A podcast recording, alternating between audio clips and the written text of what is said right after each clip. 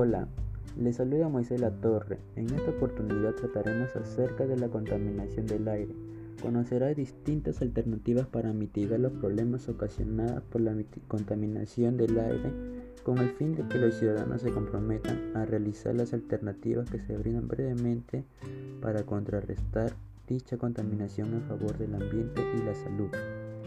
Debemos entender que la contaminación atmosférica es la presencia en el aire de las materias o formadas de energía que implican riesgos, daños o molestia grave para las personas o seres de naturaleza popular, así como que puedan atacar distintos materiales, reducir la visibilidad o producir olores desagradables y enfermedades.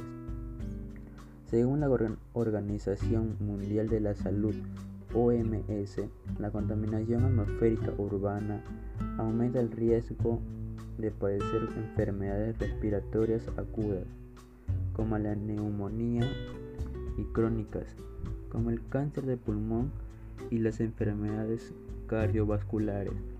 La contaminación la contaminación del aire es el principal ambiental para la salud pública en las Américas.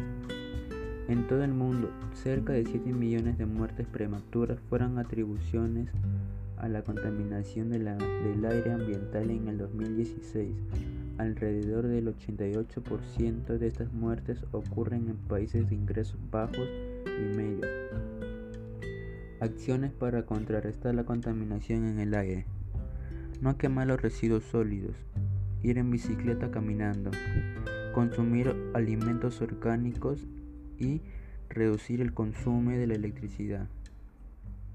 Debemos tomar conciencia que la contaminación del aire que respiramos ya no es el problema ajeno a nuestra vida. Por lo tanto, debemos comprometernos a tomar las medidas necesarias, empezando en nuestras casas, hasta en donde la comunidad, para poder revertir esta situación. Juntos podemos contrarrestar la contaminación del aire. Muchas gracias.